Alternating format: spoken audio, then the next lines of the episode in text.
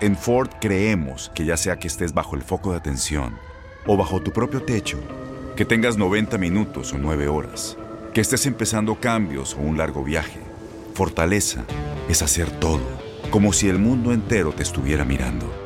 Presentamos la nueva Ford F150 2024.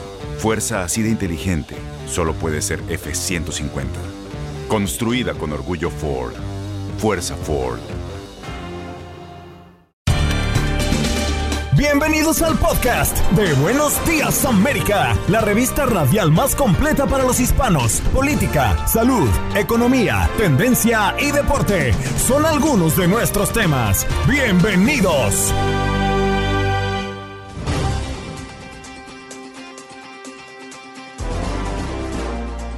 Hoy en Buenos Días América conversamos con Alejandra Pisione, empresaria y sobreviviente de cáncer de mama. Viene a contarnos su historia. Gina Millet, psicoterapeuta, con el incremento de los trastornos mentales como la ansiedad o la depresión a consecuencia de la pandemia, se ha logrado desatar la realidad. ¿Cómo debemos afrontarla? Pamela Shomba, Dreamer, directora de campaña migratoria Forward, viene a hablarnos de una plataforma que sirve para que usted pueda dejar su opinión con referencia a los Dreamers y a DACA. Alberto Bernal, economista. El presidente Joe Biden quiere romper un atasco en los puertos de Estados Unidos y evitar una temporada de festividades con escasez y retrasos. ¿Hay inflación o está controlada? Raúl Painberg, como todas las semanas, nos acompaña en nuestro programa Buenos Días América, hoy con un mensaje muy poderoso. Y en deportes, Luis Quiñones, para hablarnos de la paliza que le ha dado a los Medias Rojas de Boston a los Astros de Houston y qué se espera para el día de hoy en el calendario de la MLB. Las dos series por el campeonato nacional y americana están activas. Mientras que Gabo Sainz nos viene a hablar de la Liga de Campeones, hoy a través de tu DN Radio, donde vivimos tu pasión.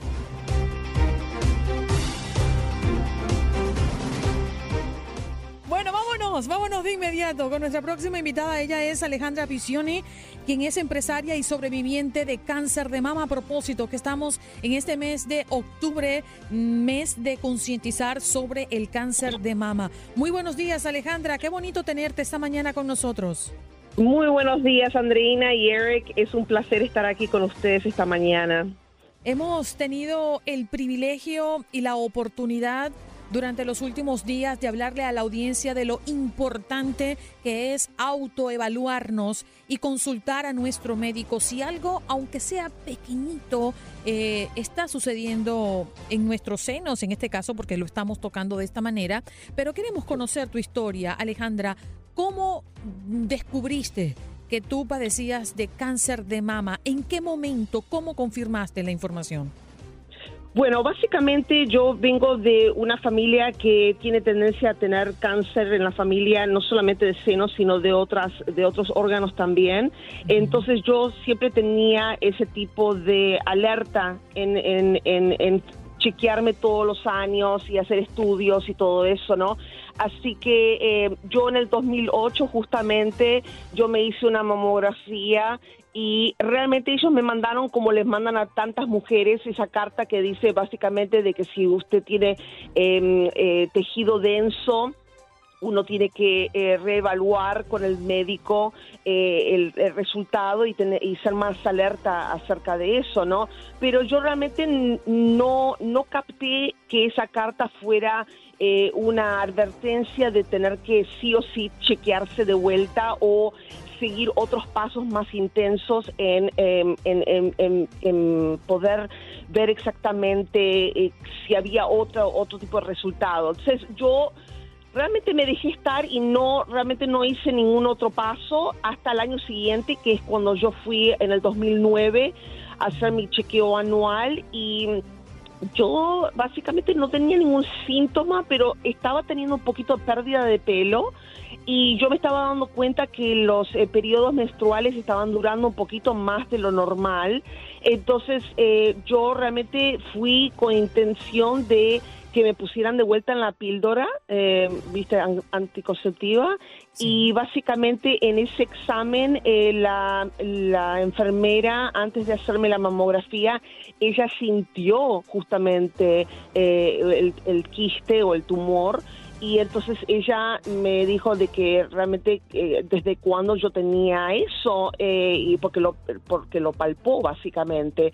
Y entonces yo dije no entiendo qué, qué estás sintiendo no entonces eh, me dice, no, siento algo aquí un poquito duro en el seno, entonces dije, bueno, yo tengo una cita aquí después de esto para hacer la mamografía, así que bueno, definitivamente ellos vieron algo y me hicieron hacer también un, un MRI entonces eh, me pidieron de por favor venir el día siguiente donde el médico me hizo una extracción, un needle biopsy, entonces eh, con, con aguja, y ahí ellos sacaron un poquito de prueba y, y después a la semana yo justamente estaba en Miami visitando a familia y entonces eh, a la semana yo volví al, al, médico y él me dijo de que tenía que tenía positivo para cáncer. Alejandra, en ese momento cuando la enfermera te dio como, como ese adelanto, obviamente sin confirmación porque no tenías las evaluaciones reales.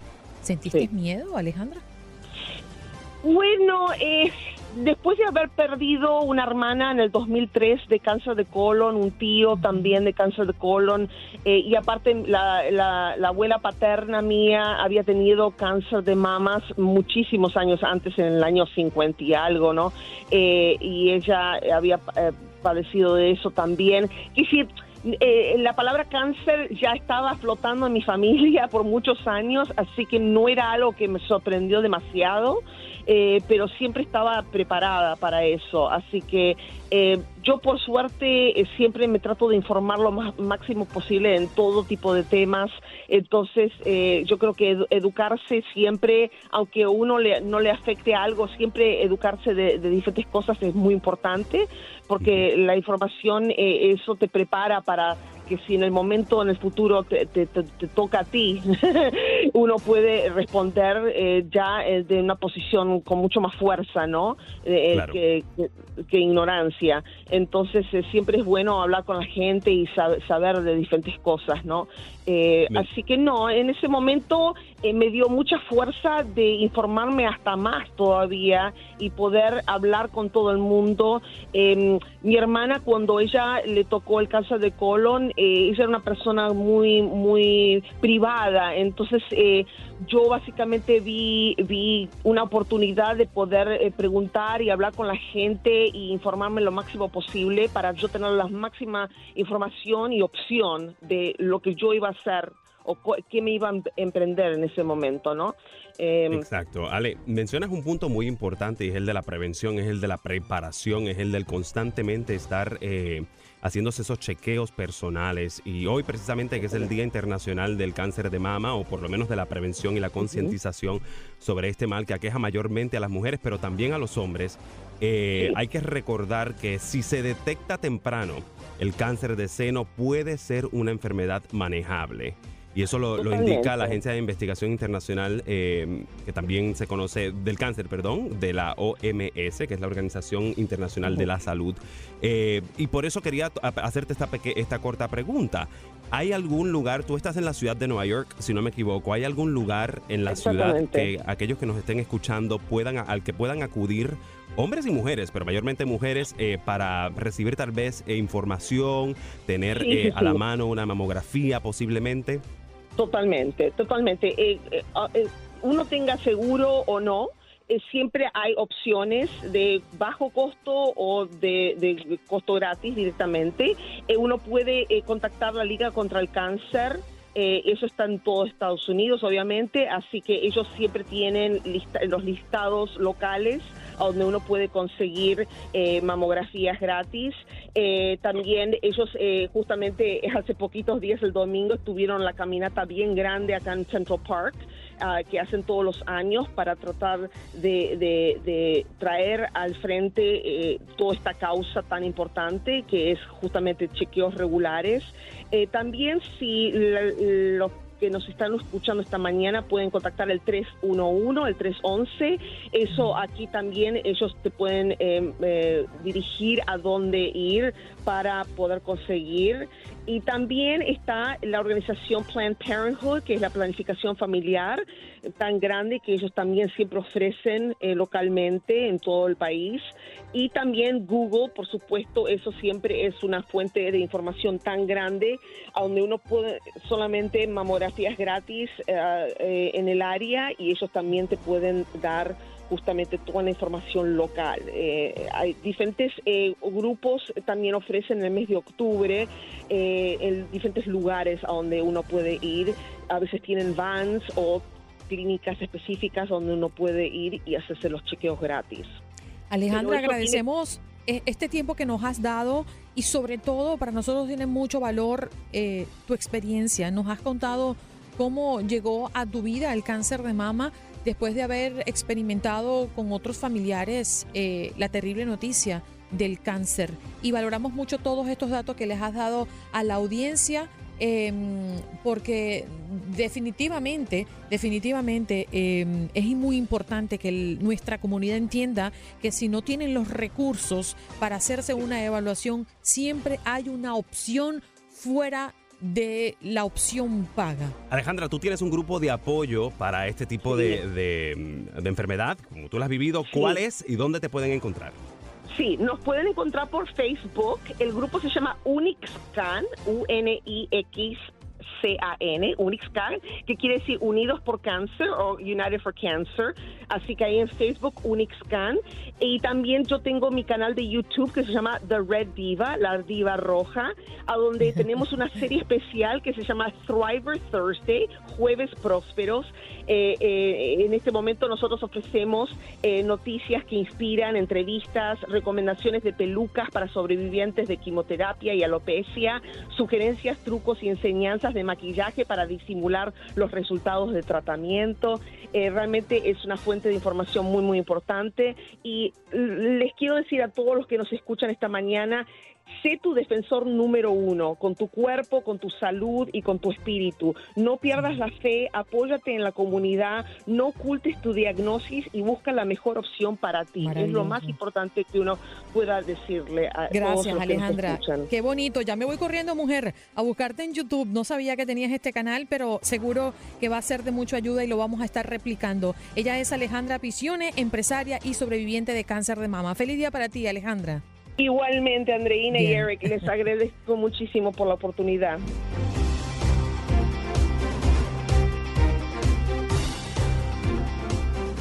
Bien, de inmediato nos vamos con nuestra próxima invitada y está conectada también a través de nuestro Facebook Live. Vamos a dar la bienvenida a la doctora Gina Midget psicoterapeuta porque con el incremento de los trastornos mentales como la ansiedad o la depresión a consecuencia de la pandemia, se ha logrado destapar la realidad de estas enfermedades hasta desmitificarlas, ¿no? Eh, vamos a hablar con la doctora. Doctora, muy buenos días. Bienvenida al show. Hola, buenos días. Muchas gracias.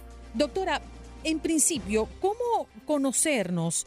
Eh, a nosotros mismos frente a una adversidad como esta. ¿Qué debo hacer si creo que tengo un problema de salud mental? Bueno, la primera vez, la primera cosa que tienes que hacer es identificar lo que está pasando. La ansiedad es normal, la tristeza es normal, pero cuando la ansiedad te está causando problemas en tu vida, con el trabajo, con tu familia, es tiempo para buscar ayuda porque entonces vas a tener muchos problemas y vas a perder tu trabajo, vas a tener divorcio, vas a tener problemas con tus hijos. Ese es el tiempo para, para hablar con alguien. ¿Y cómo notamos esa diferencia? Es decir, entre la tristeza, un mal día, bueno, un momento cabizbajo, como yo digo, a veces tengo down, no, no estoy como muy happy, a, a, a sentir que realmente estoy cayendo en un estado depresivo. Sí, lo que yo siempre le digo a las personas es el pensamiento, las emociones y las acciones. Los pensamientos son normales, las emociones son normales, pero las acciones, cuando las acciones no son saludables o te está causando problemas, ahora es tiempo que tú dices, ok, ya este, este pensamiento me está causando problemas.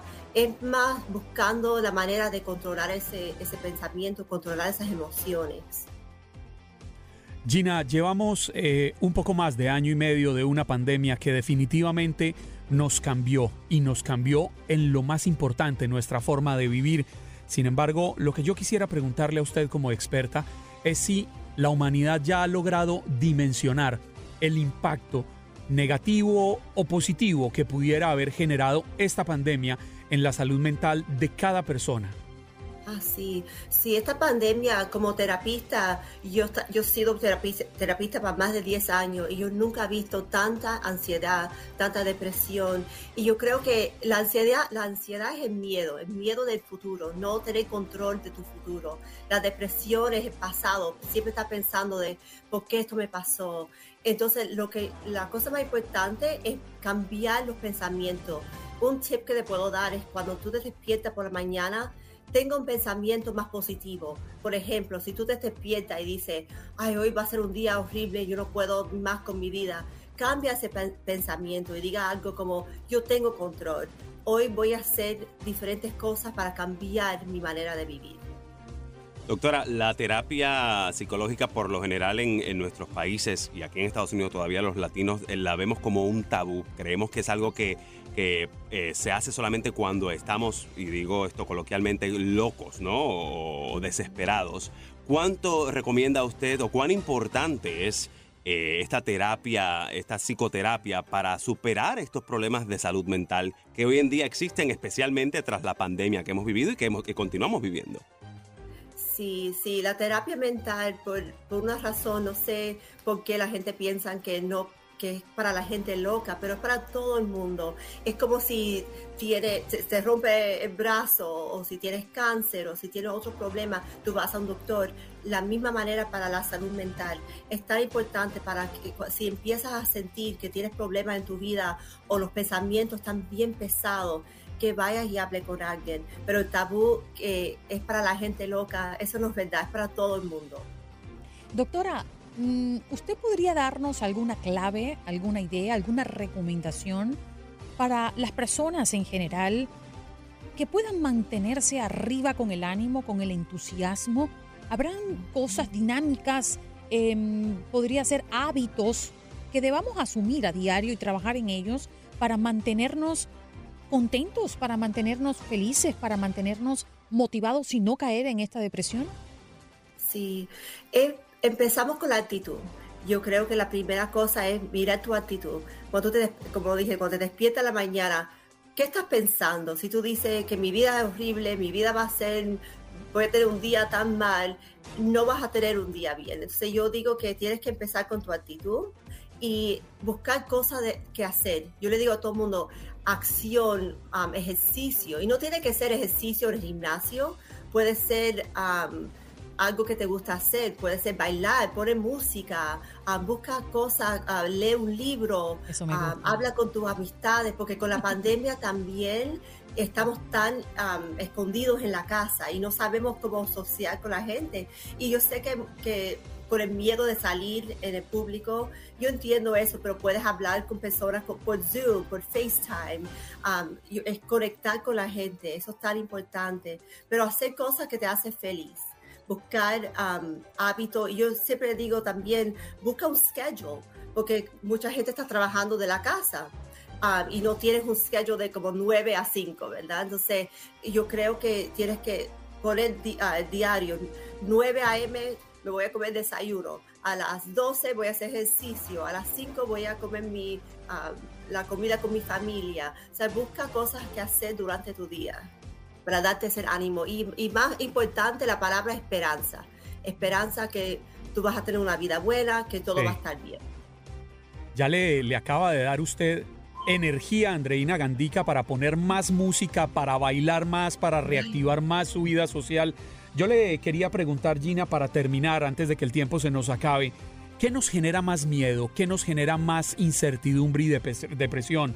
¿El temor a la pérdida de la salud, del trabajo, a perder nuestras relaciones familiares, sentimentales? Bueno, yo digo que todo eso son muy importantes, pero lo que yo estoy, yo estoy viendo es, le, es el miedo de perder el trabajo, perder el, miedo de perder la, economía, no tener dinero ese es el miedo más grande que yo he visto, pero yo creo que todo es tener esperanza, decir, ok, yo tengo, si, si pedí mi trabajo, ¿qué son mis otras opciones? ¿Qué puedo hacer? Es, eh, la ansiedad es perder control. Tienes que buscar control otra vez de tu vida y de tus pensamientos.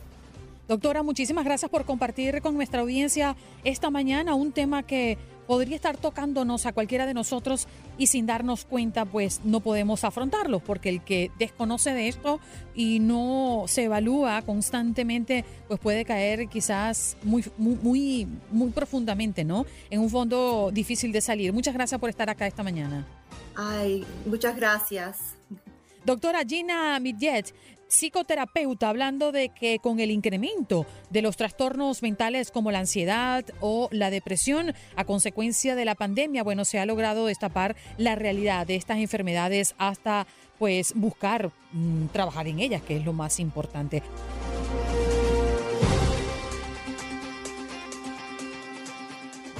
Vámonos, vámonos de inmediato con nuestra próxima invitada que ya se ha conectado con nosotros para hablar de un tema sumamente interesante, importante y entendemos que es eh, de interés para toda nuestra audiencia. Ella es Pamela Chomba, eh, Dreamer, directora de campaña migratoria Forward.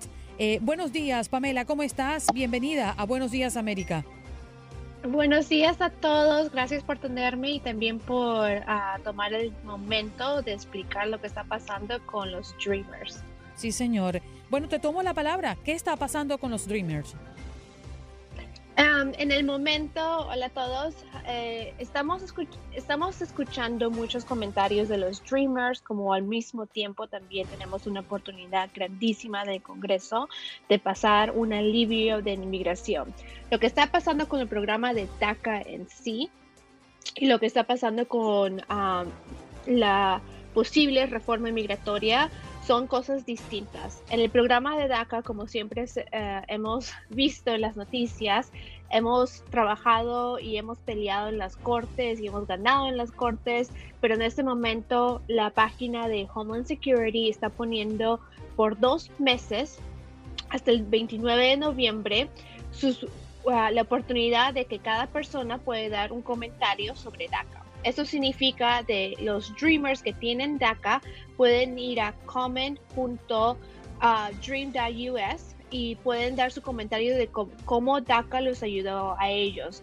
Por mí, DACA me dio la oportunidad de trabajar, de probar, proveer alivio a mi familia también financieramente y hacerme una señorita independiente que en el momento puede comprar mi casa. Si DACA se va completamente, cómo puedo trabajar para seguir pagando mortgage. Um, entonces, esta es una oportunidad grandísima que uh, solamente se tiene que explicar cómo DACA ayudó y las personas que no tienen DACA, pero seguro conocen a alguien que tiene DACA, también pueden proveer sus comentarios.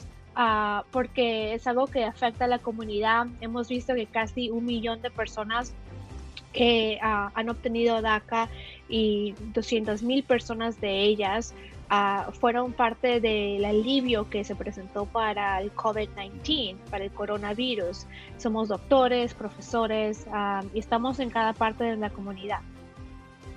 Sí, pero como usted muy bien lo dice, es casi un millón de jóvenes soñadores que han encontrado en DACA esta oportunidad para tener una vida que no transite por las sombras. Sin embargo, Muchísimos más, otros cientos de miles, no se acogieron. ¿Usted ha podido hablar con alguno de ellos que les explique por qué no se acogieron inicialmente a DACA y hoy estarían en riesgo de no poder inscribirse eh, eh, en caso de que quieran intentarlo?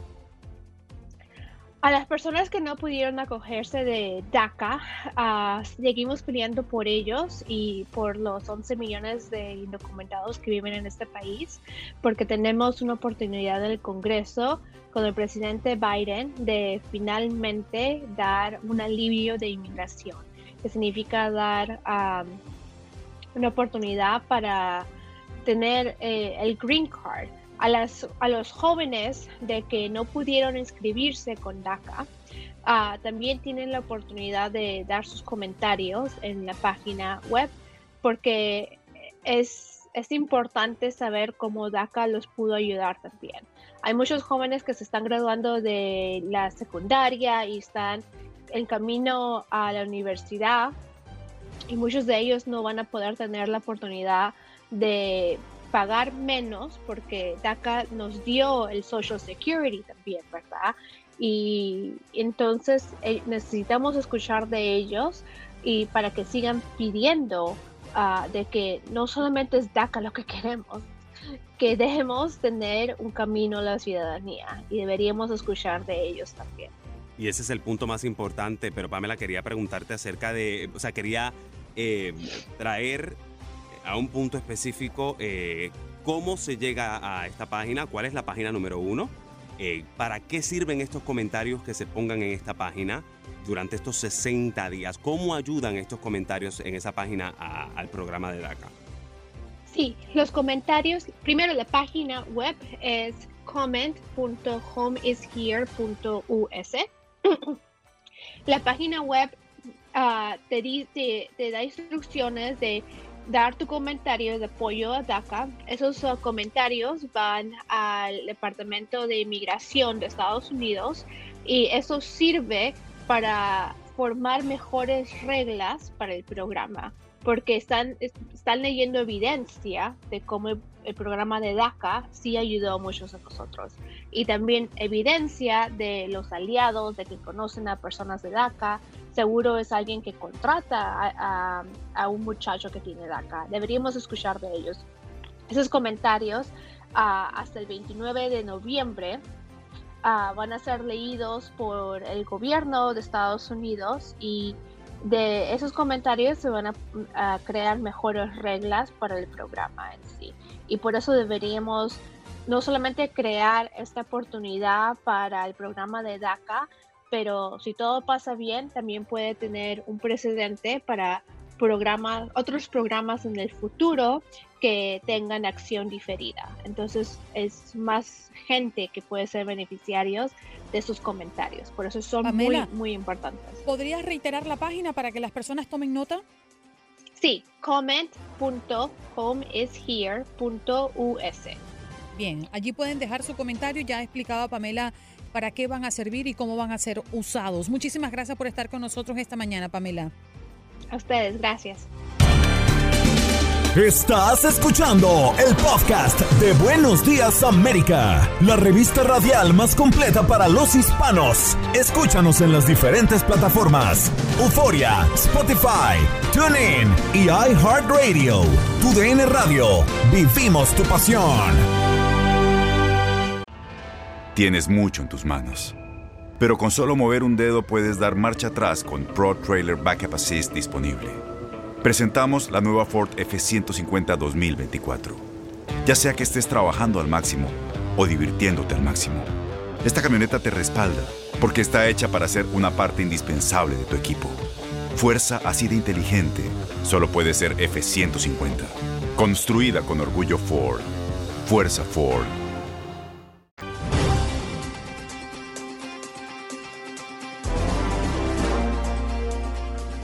Y vamos a tocar a profundidad nuestro tema del día, la escasez y qué es lo que está pasando y podría estar generando cuando las fiestas están muy próximas. Día de Acción de Gracia, las Navidades, eh, un volumen récord de contenedores permanecen atascados en el mayor puerto de carga de América del Norte. Cerca de unos 200 mil contenedores están retenidos en la costa de Los Ángeles, de acuerdo con estimaciones difundidas el día de ayer por James Seroca, directora ejecutiva del puerto. ¿Cómo esto puede estar afectándonos en los productos pues, que nosotros queremos comprar hoy, en este momento? La escasez le ha tocado a su puerta, es la pregunta que hoy hemos hecho en el programa. Pero a propósito de ello, vamos a hablar con Alberto Bernal, quien es economista, para que nos hable del impacto que puede estar generando un volumen récord de contenedores que permanecen atascados en este puerto. Buenos días, ¿cómo está, señor Bernal? Hola, Andreina, muchas gracias por tenerme en el programa. Hola, Juan Carlos, ¿qué tal? ¿Cómo podría estar afectando, muy buenos días, cómo podría estar afectando este, esta cantidad de contenedores retenidos y lo que ya hemos visto, ¿no? A propósito de la pandemia. Pues a ver, Andreina, esto es un tema global, hay que decirlo. Yo me imagino que ustedes han oído también eh, de las historias en el Reino Unido, donde la gente va a los supermercados y no hay productos. Eh, mejor dicho, como si estuviera el Reino Unido en una situación similar a la de Venezuela hace unos meses o Argentina de vez en cuando, cuando hay escasez. Eh, ¿Por qué se está viendo esto? Esto se está viendo por dos razones muy específicas. La más importante, por el COVID y por la decisión que tomó el mundo de cerrar la economía global, eso por un lado. Y la, la segunda razón son los efectos tardíos del naviero ese que se estancó en el canal del Suez hace un par de meses es increíble, pero el mundo está, está tan interconectado y las cadenas de valor son, son tan extensas que un efecto como el de ese, ese buque que se, que se estancó, que se encalló durante semana larga, sigue teniendo efectos hoy en día. Alberto, leía esta mañana una explicación que daba un economista que me llamó mucho la atención. Explicaba cómo prendemos y apagamos la luz de nuestra habitación, de nuestra oficina, pero nunca nos preguntamos por qué la prendemos y qué logramos al prenderla. Y efectivamente, el año pasado apagamos el interruptor que permitía el suministro, pero no estábamos preparados para lo que se venía después. Y en este momento se podría decir que estamos sintiendo esos coletazos. ¿Usted cree que nos extendimos mucho en el cierre de la economía en el mundo entero?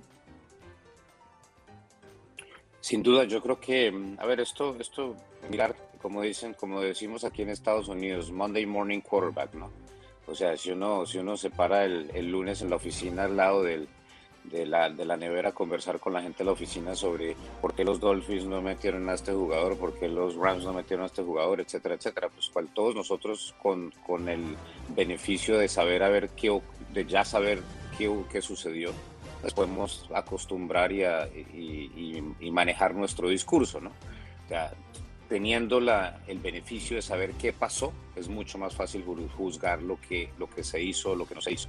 Yo personalmente pienso que efectivamente cerramos por mucho tiempo y creo que el efecto de cerrar la economía desde el punto de vista de la salud pública no fue el deseado porque desafortunadamente nos quedamos con muchísima más pobreza, sobre todo en Latinoamérica, y nos quedamos con, eh, con pues básicamente, eh, quizás el, estadísticamente hablando, el, número, el mismo número de decesos, ¿no? Pero insisto, esto era muy difícil tomar una decisión en ese momento sin saber qué tan grave o qué tan no grave iba a ser este, este virus. Pero lo que estamos, insisto Juan Carlos, lo que estamos viendo en este momento es función directa de, ese, de, esa, de esa decisión que tomamos eh, el año pasado de apagar la economía mundial. Y para que la audiencia entienda, digamos, la forma como funciona esto, esto es, a veces difícil de entenderlo, pero, pero tiene mucha lógica.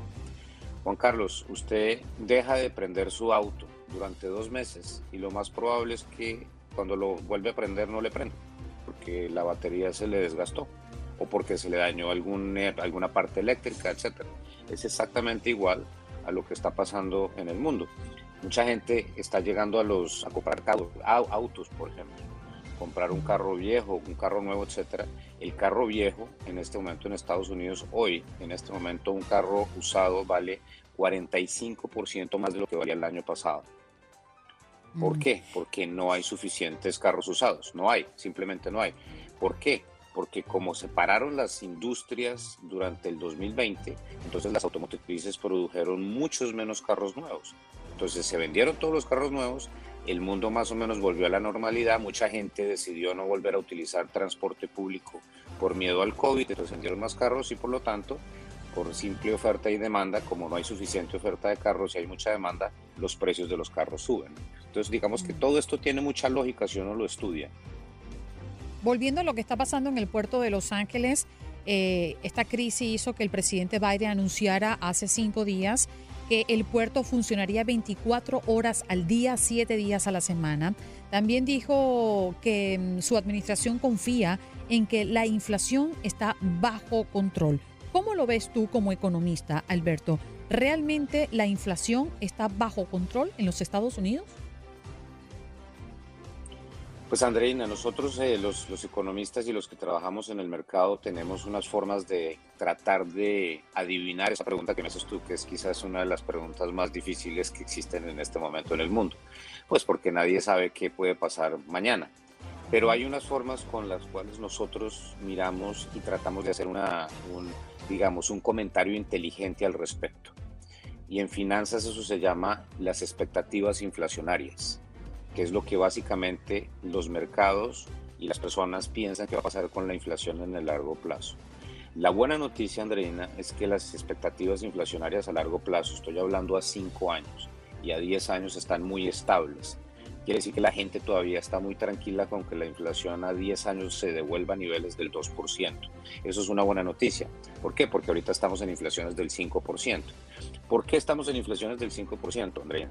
Por unas razones muy, muy, muy, muy sencillas. Por ejemplo, el año pasado el petróleo se negoció en, el, en abril 17 del 2020, el petróleo se negoció a un valor de negativo 37 dólares. Déjame repetir eso el petróleo, la gasolina, lo que uno paga todos los días, que es claramente un bien que no es tan barato, el año pasado, por cuestiones del, trauma que tenía la economía global, del cierre de la economía y de esa época tan horrible que tuvimos que vivir, por, por el susto de los inversionistas, el petróleo cayó por debajo de cero dólares.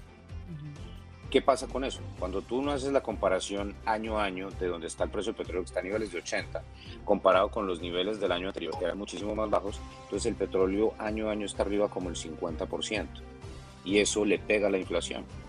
Pero fíjate que eso es un tema de año a año comparación y no necesariamente un tema permanente. Yo no creo que, que vayamos a seguir con estas inflaciones eh, sostenidas de aquí en adelante en este país porque Estados Unidos hoy en día, antes de la pandemia, era un país de muy baja inflación y yo creo que después de la pandemia va a volver a ser un país de muy baja inflación, porque Estados Unidos es un país desarrollado. Otra vez, esto no es Venezuela, esto no es Argentina, esto no es Zimbabue, eh, es un país, digamos, con un sistema económico totalmente diferente.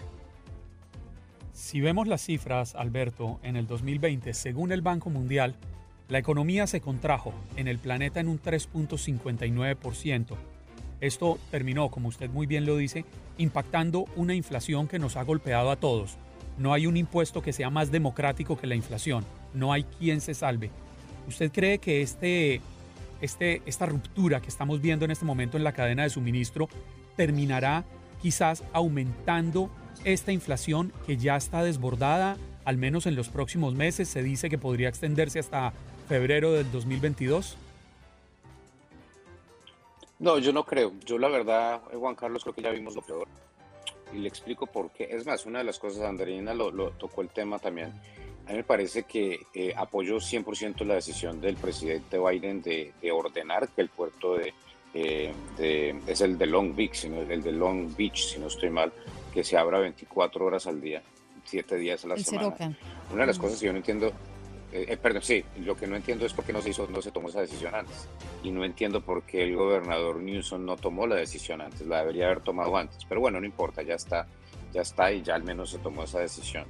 Con ese puerto trabajando 24 horas al día, poco a poco se van a ir eh, arreglando todos estos problemas de, de digamos, desde suministro de todas las importaciones que vienen de a Estados Unidos de otras, del sudeste asiático sobre todo que es muy importante. Y esto es muy importante por una cuestión, digamos, es, es, es, parece mínima, pero no es. Para los que tenemos hijos, yo creo que es, un hecho que si no hay, si no hay eh, eh, teddy bears, si no hay ositos de peluche en Navidad, pues es un tema complicado para las familias. Y la mayoría, pues por no decir el 100% de los ositos de peluche que se venden en Estados Unidos vienen de la China. Entonces, una de las razones por las cuales se toma esta decisión de emergencia es para asegurarse que los Targets, que los Walmarts, etcétera, tengan eh, ositos de peluche para que los padres le puedan dar a sus hijos en Navidad un osito de peluche, literal. Es, es, una de las decisiones muy importantes. Hubo un segmento especial al respecto que se hizo en un, en un programa, de, en un canal de, de finanzas que se llama CNBC, en, cuanto a la preocupación de Target y Walmart y de otros almacenes de que no había suficiente oferta de osos de peluche. Y sumando a eso, las expectativas, eh, los cálculos dan de que el atasco de mercancía en este puerto que hemos mencionado en Los Ángeles perdurará hasta febrero de 2022. Eso es lo que se espera. Así que Thanksgiving, las Navidades, Año Nuevo, eh, están en veremos, ¿no? No vamos a estar viendo al menos los anaqueles abarrotados de productos y, esta gran oferta que siempre nos ofrece año tras año y en cualquier época del año eh, un país como este, Estados Unidos, producto a todo lo que estamos viendo en los últimos meses. Alberto, gracias por estar acompañándonos esta mañana en Buenos Días América. Te agradecemos el tiempo que nos has dedicado. Con mucho gusto y saludos a la audiencia.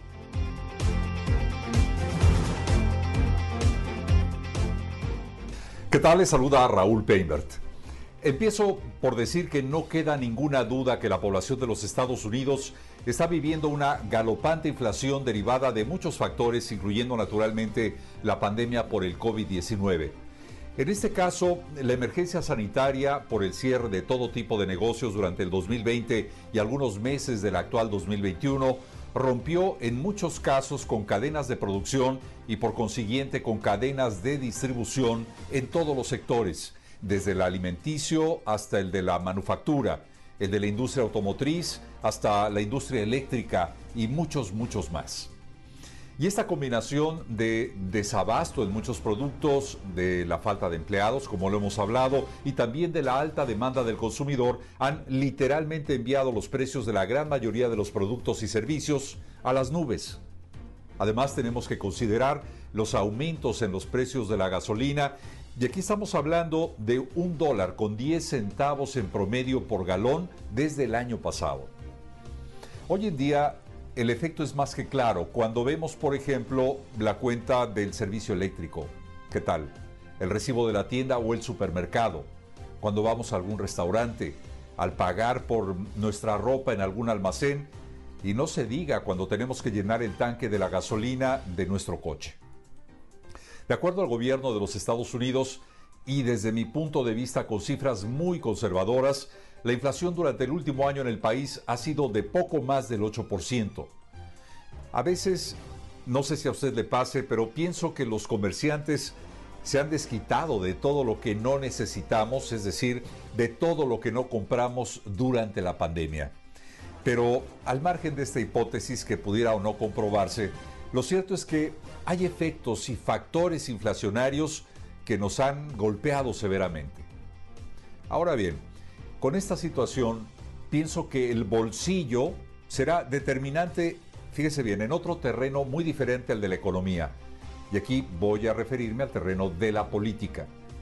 Y se los digo porque, de acuerdo a los analistas financieros, el proceso inflacionario que estamos viviendo podría continuarse durante el próximo año 2022 y que cree es un año de elecciones intermedias en las que el electorado tendrá que definir o redefinir el rumbo de demócratas y republicanos, de definir quién va a controlar al Congreso de este país. Un duro reto para el presidente demócrata Joe Biden, quien entró con fuerza en su lucha contra la pandemia, pero que hoy, y a pesar de los eh, múltiples paquetes de ayuda económica a la población, está sufriendo el efecto adverso de la inflación y de un eventual aumento en los niveles de pobreza.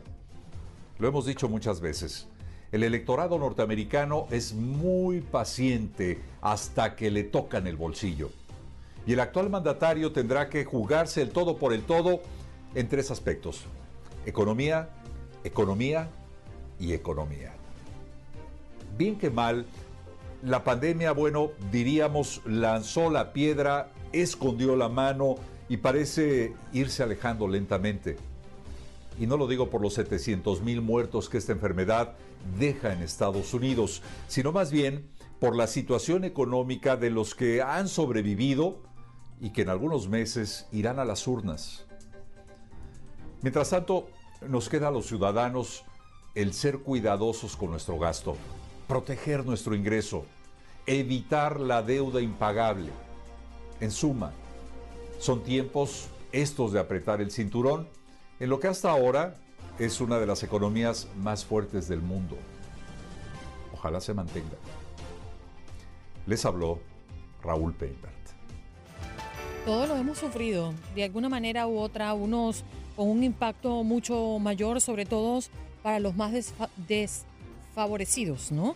Em, para ese sector de la población que antes de la pandemia tenía una dura crisis y esto, por supuesto, pues ha impactado mucho más en estos tiempos recientes. Pero muy importante también recordar que esto puede ser o se puede asimilar como un proceso de aprendizaje, de que eh, en este país siempre ha habido abundancia en todo momento, eh, o la mayor parte del tiempo, y que pueden venir tiempos que no son de tanta abundancia. Entonces hay que saber administrarnos, es lo más importante, y como dice Ra- Raúl, bueno, cuando llega el momento de politiquear, saber politiquear de manera correcta.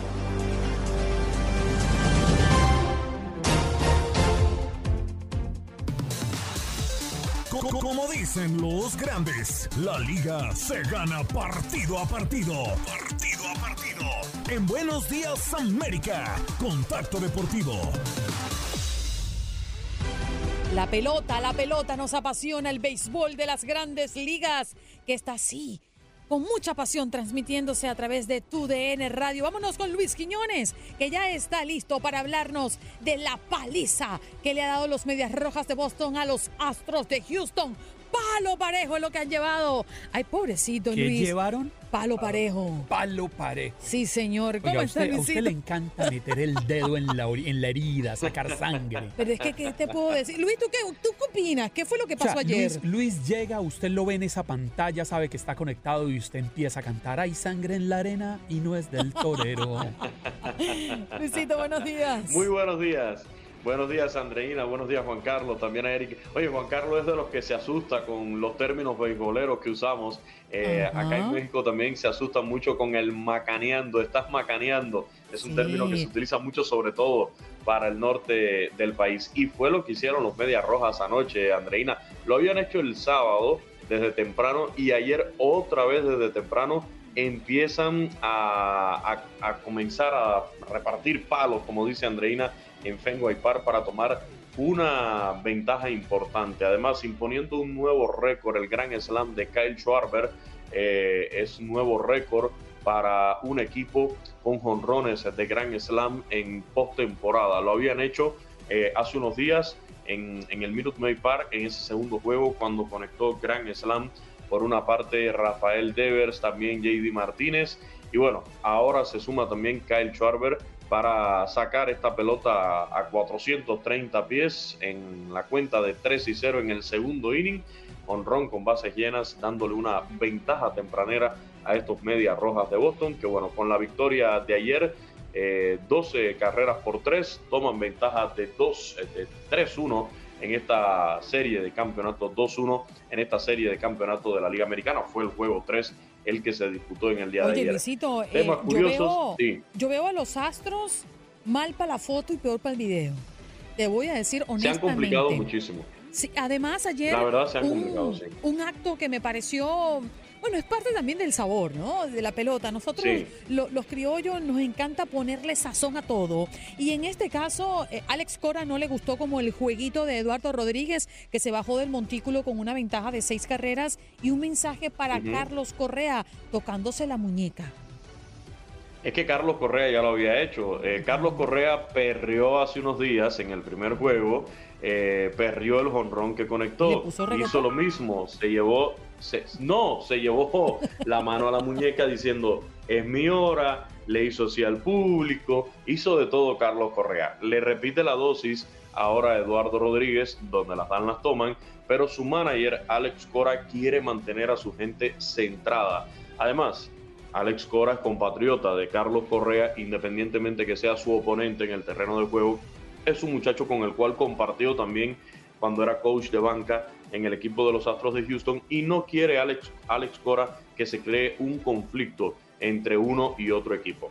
De hecho, ayer vimos increíblemente y yo dije, esto es posible que pase, sí pasó. Los fanáticos de Boston gritándole tramposos a los al, al equipo de Astros de Houston. Ahora, eh, ahí es un arma de doble filo porque le está, Hello, está- está gritando ¿tienes a Alex tramposo, le sirve, le sirve el, traje al propio equipo de Media Roja de Boston, porque sí, robó señas Astros en 2017, pero también robó señas en 2018 el equipo de los Media Rojas de Boston. Entonces, increíble que los fanáticos de Boston le hayan gritado tramposos ayer a al equipo de, los Astros de Houston. Lo cierto ¿Sabes qué, Luis? yo, no quiero... Yo no, quiero, yo no quiero caer otra vez en la polémica del robo de señas y todo lo que ocurrió en el estadio, pero teniendo las evidencias que se tienen, involucrado como se involucró Alex Cora en todo esto, que lo hayan suspendido, pero ver nuevamente a Alex Cora dirigir una franquicia en las grandes ligas, eso me parece nefasto. ¿Y por qué lo digo? Mm. Porque fue un error garrafal y no fue un error de un momento, fue un error de una secuencia de cosas que ocurrieron que malograron definitivamente y desvirtuaron. Em, eh, eh, desvirtuaron el béisbol, desvirtuaron eh, los resultados de, aquella resolución de temporada. Yo creo que esas cosas no se pueden perdonar, o al menos no se pueden perdonar tan rápido. Nefasto. Sí, y el problema fue MLB. MLB fue la que en primer lugar, eh, las grandes ligas le da la inmunidad a los peloteros en su investigación y después dice, bueno, pues un año para Alex Cora, un año para Jeff Luno y un año para A.G. Hinch. Entonces, si A.G. Hinch regresó dirigiendo a otro equipo, a los Tigres de Detroit, pues Alex Cora dice, pues aquí estoy de nuevo para los Medias Rojas de Boston, ya yo cumplí mi sanción de un año, aquí estoy de, regreso. De esa sanción, Luis, le llegó la pandemia. Oye, qué redondo le quedó todo, ¿no? Maravilloso. Oye, eh, Luisito, me queda un minutito. Sí. Vámonos con los partidos de hoy. Las dos series estarán activas. Así mismo, y todo por tu DN Extra en la aplicación Euforia. Vamos a tener los dos juegos del día de hoy para que no se lo pierdan, para que descarguen si no lo han hecho la aplicación Euforia y ahí busquen tu DN Extra. Desde las 5 de la tarde, Bravos de Atlanta en contra de los Dodgers de Los Ángeles y a las 8 de la noche, o sea, nos vamos a ir de, de seguidito, lo más probable es que culmine un poco tarde después que haya comenzado el de los Astros y Red Sox. Así que hoy de corridito desde las 5 de la tarde, dos juegos de béisbol en la señal de TUDN Extra en la aplicación de Euforia. En el primero vamos a estar el Beto Ferreiro y un servidor. Y en el segundo Nápoles, José Luis Nápoles junto a Jesús Eduardo Acosta. No se lo pierdan en TUDN Extra en la aplicación Euforia hoy los dos juegos. El número 3 de la serie de campeonato de la Nacional que lideran los Bravos 2-0. Hoy arrancan jugando en Dodger Stadium. Y el juego 4 de la de la Liga Americana que están liderando los Medias Rojas de Boston 2-1 sobre los Astros de Houston. Bien, muchísimas gracias Luis por compartir con nosotros este resumen de lo que está pasando en la recta final de la temporada del béisbol de las grandes ligas. Muchísimas gracias Andreina, un abrazo para ti, para Juan Carlos, para Eric, para toda la audiencia y por supuesto aquí estaremos mañana con lo que sucede en el día de hoy. Tú den extra por euforia, no se lo pierdan. Vámonos, porque además tenemos la casa llena, somos la casa de las grandes ligas, pero también somos la casa de la UEFA y tenemos hoy Liga de Campeones y de, de eso estaremos hablando con Gabo Sainz un poquito más adelante.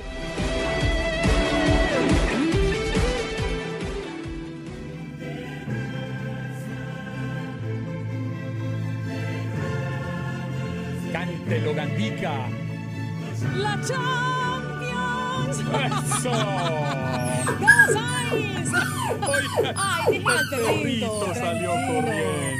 Caramba. Gabo Sainz con nosotros esta mañana para hablar de los partidos que hoy tenemos a través de TUDN Radio y está en la cartelera de la Liga de Campeones porque somos la casa de la UEFA. Muy buenos días, Gabito. ¿Cómo te encuentras?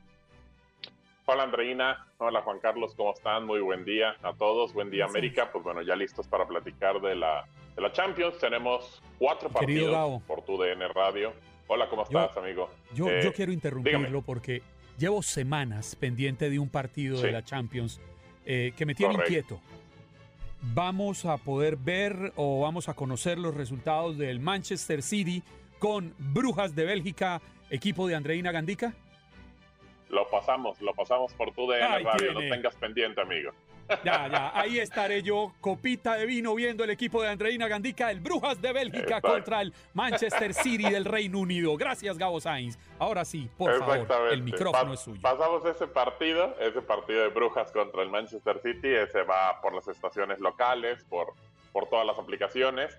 Y también el partido eh, de Besiktas contra el Sporting, ese va por tu DN Extra. Les recordamos cómo tienes que hacerlo. Bajan la aplicación de Euforia, la descargan, buscan tu DN Radio, la dejan en favoritos. Ahí está toda la programación normal de tu DN Radio. Pero buscan tu DN Extra, extra sin la E, con la pura XTRA. Y ahí van a estar sintonizando el partido Besiktas contra el Sporting. También tenemos otros dos juegos por las estaciones normales. Está PSG contra el Leipzig es más tarde, a las 3 de la tarde hora del este, y el primero, el de Brujas contra Manchester City, es a las 12.45 hora del este. Y también para que nos acompañen eh, por tu DN Extra, Atlético de Madrid contra Liverpool, que pinta para ser un juegazo. Complementan la jornada el Porto contra el Milan, el Ajax contra el Dortmund, el Shakhtar contra el Real Madrid, el Inter contra el Sheriff, y esos son los partidos para el día de hoy. Mañana tenemos también jornada, tendremos también cuatro juegos Así que, pues bueno, obviamente también para que nos acompañen a través de tu DN Radio y tu DN Extra. Eso no se olvide, descargue la aplicación de Euforia, tenga las dos eh, partes, tu DN Radio y tu DN Extra, y obviamente le da en favoritos. Y la misma aplicación le va a estar avisando cuando tenga partidos. El PSG, eh, que también va a jugar hoy contra el Leipzig, tiene bajas, no contará con Neymar, Sigue sin contar con Sergio Ramos, que sigue lesionado, prácticamente no ha podido debutar con el equipo del PSG. Tampoco Leandro Paredes, tampoco Ángel Di María. Y el tema de Icardi, que bueno, ya nos vamos a meter en tema de espectáculos. No me gusta mucho hablar de esa situación, pero bueno, pues bueno, Wanda Nara ah, poniendo varias historias en Instagram, prácticamente ya sin anillo, sin anillo en su dedo y dijo que se veía muy bien su mano sin anillo. Así que bueno, hay un problema marital ahí en esa situación. Ya lo había tenido Wanda Nara con Maxi López, su ex, precisamente por Icardi, y ahora, bueno, con Icardi tiene problemas por la China Suárez, eso es lo que se dice, así que bueno, un tema delicado, pero pues... Hay que ser bien osado para quitarse el, anillo, la verdad, Cabo. Eh, bien osado el hombre, a ese como que no le han puesto carácter. No, Oye, por cierto... quien se lo quitó fue Guandanara. ¿Ah, sí la cosa? Yo pensé que era al revés. Yo me quito este anillo y mi esposa me porque Lo de... lo que se escucha es que lo descubrió en la infidelidad, entonces pues bueno. Ah, entonces está bien. Y que se lo pegue por la cabeza. Pero ella fue primero. Sí, pero ella fue primero. Imagínate tú, no, pues bueno, Eso no se hace. Hay una situación ahí complicada. Gabo, tenemos cuatro partidos hoy por la Liga Mexicana. Tenemos eh, tres en, en tu DN Radio. El Querétaro contra Rayados. Ese lo pasamos a las seis del este, cinco del centro. Eh, también juega el Puebla contra Mazatlán. Ese no va por nuestro, nuestra estación. Eh, va el América contra Santos para que nos acompañen también a las 8.05 hora del este y el Atlas contra Cruz Azul. Esos tres juegos los tenemos. Todos van por el network eh, para que nos acompañen y por tu DN Extra irá el béisbol para que estén también acompañándonos. Su servidor estará en el Atlético de Madrid contra el conjunto de Liverpool por tu DN Extra de la aplicación de Euforia y eh, también estaremos a través del network por el América contra Santos para que nos acompañen. Tenemos una jornada de mucho fútbol. Prácticamente lo que tenemos hoy en tu DN Radio son partidos de fútbol Champions y Liga MX. Bien, gracias Gabito. Un abrazo para ti y que tengan bonita transmisión. Muchísimas gracias muchachos. Buen día América. Cuídense. Bendiciones y vivan al máximo. Gracias. Y estamos tan encendidos en materia deportiva que debemos decirle que vuelve la NBA, sí señor, y lo hace a lo grande con una jornada inaugural que enfrentará a Milwaukee contra los Brooklyn Nets y a Los Ángeles Lakers contra Golden State Warriors. Ay, ay, ay, esto se está poniendo bueno desde el primer día de la temporada. Una oportunidad de oro ¿eh? para comprobar el estado de alguno de los mejores equipos de la liga y empezar a vibrar con el curso del aniversario número 75 del llamado mejor baloncesto del mundo. Así que tendremos NBA y mañana, por supuesto, estaremos ya contando los primeros resultados de esta reciente naciente temporada de la NBA. Nos vamos con César Procel, que ya está listo desde Houston para hablarnos de qué tan decepcionado han estado con esa paliza que le ha propinado los Medias Rojas de Boston a los Astros de Houston el día de ayer. Cariño, muy buenos días, ¿qué tal? Hay sangre en la arena. Bueno, muy buenos días, pero ¿por qué tienes que decirlo de esa manera tan ah, constante, tan Ah, bueno, si estás susceptible, usted me avisa yo. No, podías decir este pequeño tropezón que tuvieron los Astros el día de ayer. Pequeño. Exacto. un poquito el tolete y que el brazo llegó frío, pero, pero la tremenda paliza. Lo que le dieron fue palo parejo, palo. Pero es que además Andreina llega con ese tonito pendenciero. Ay, qué bueno que terminaste la palabra rápido, me, me iba a espantar. No, y ya nos faltaba que Andrea, Andrea dijera, Andreina dijera, este, entrando al estadio les dieron todo porque les iban a dar hasta para llevar, pero no, lo bueno es que no dijo eso. No, gracias a Dios que no. Pero yo me imagino que es una gran desilusión, sobre todo porque continúan al menos los dos próximos partidos allá en el Fenway Park. Mira, sabemos que, jugar, jugar de, de, visitantes no es nada fácil para ningún equipo, pero, pero creo que lo que sucedió el día de ayer Sí, preocupa un poquito porque fue una réplica de lo que sucedió el sábado también aquí en la ciudad espacial, entonces eh, está dando a entender que, el equipo de Boston es más fuerte, que los Astros de Houston no encuentran el camino, no encuentran el, abridor correcto para, para por lo menos darles esa, pequeña ventaja. Y nuevamente un Grand Slam convierte a Boston ahora en el primer equipo en la historia con tres cuadrangulares con bases llenas en una serie de postemporada. Eso fue de la mano de Kyle Schwarber. Y la verdad es que los Bats de Boston andan súper calientes en esta serie. ¿eh? Mm, bien, César, permíteme cambiarte de, tema porque sé que te duele. ¿Por qué hablan de que Hollywood... y es que lo anterior no le dolió. no, bueno, yo no. Mira, pero mira, aquí, aquí no se pierde, aquí como quiera no se pierde el, gusto. ¿eh? Oye, por eso, por eso es que Ramón Mejía le escribe, Andreina, usted no tiene compasión. Bueno, discúlpame, César, si te, te incomodé y si, te hice sentir No, para nada, para nada. Nunca yo no soy, Sí, sí, César. Yo, solamente soy espectador y digo, a los que debería de dolerles son a los que esperemos que esta noche se pongan bien las pilas, ¿no? Ándale, revancha esta noche en el February Park, sí señor. Los Astros van con todo, yo sé que sí. Oye, Hollywood llegó a Texas, ¿cómo es esto? Bueno, lo bueno, bueno, se, oye bonito, pero, pero no sé, no sé qué tan bonito sea, porque la verdad es que la única razón que Hollywood llega a Texas es porque un nuevo estudio sugiere que el condado de Harris, que abarca la mayor parte de Houston y el área metropolitana, es el destino principal para gente que se está mudando de California a Texas. Y todo indica, según el reporte, que estas personas, la mayoría vienen del condado de Los Ángeles, es decir, Hollywood llegó a Texas ahora. El condado de Harris, según el reporte, en el 2019 trajo a 3.263 nuevos residentes al condado. Eh, del condado de San Diego llegaron 698, 840, eh, perdón, y de Riverside 698. ¿Por qué? Por el costo de vivienda. Según dicen que el promedio de diferencia entre una casa en Houston y una casa, digamos, en Los Ángeles es 482 mil dólares. Y, aparte de que estás pagando menos, estás obteniendo casi 600 pies cuadrados más por tu dinero y por eso mucha gente está viniendo a, Texas. Exacto. Por eso, por eso es que César Procel sí vive en una mansión, no como lo que usted dice, que es mi casa. Casi, casi una mansión. Casi. Oye, César, ¿tú vives en Harris o vives en otro condado? Es parte del condado de Harris, o sea, estoy prácticamente al borde de eh, lo que se llama Houston y Cypress. Eh, por una calle, una calle me separa a mí de lo que se llama ciudad de Cypress, pero, pero todo sigue siendo condado de Harris, le llaman eh, Harris Anexo. O sea, es un condado enorme, Houston es una, es una ciudad que está expandida, pero muchísimos, muchísimas millas. Entonces, abarca demasiado, abarca demasiado terreno y es por eso que también la gente está mudando, porque también aquí en las afueras de la ciudad es mucho más barato. Una, una, una casa, por ejemplo, para darte una idea, una casa que cueste aquí en Houston 300 eh, mil dólares, en Los Ángeles probablemente te cuesta un millón doscientos mil. O sea, así. ¿Qué locura es esa? No, es que Los Ángeles es invivible, Andreina. Eh, un apartamento de tres habitaciones, dos baños, en un sector no bueno de Los Ángeles, un sector eh, con violencia, con delincuencia, la renta puede valer 2.500, 2.800 dólares. De hecho, de hecho, y, por ejemplo, una, una, casita de dos recámaras en Los Ángeles, en un, en un lugar donde, como dice Juan Carlos, de, de no tan buena eh, vida, es este medio millón de dólares. O sea, es, César, ¿tú solo has vivido en, en Harris, en Texas, o has vivido en otros lugares en los Estados Unidos? En los Estados Unidos solamente en Houston. Eh, anteriormente viví en México un tiempo, pero, pero la mayor parte de mi vida aquí en Houston. Así que, pero sí ha cambiado bastante, ha cambiado mucho Houston.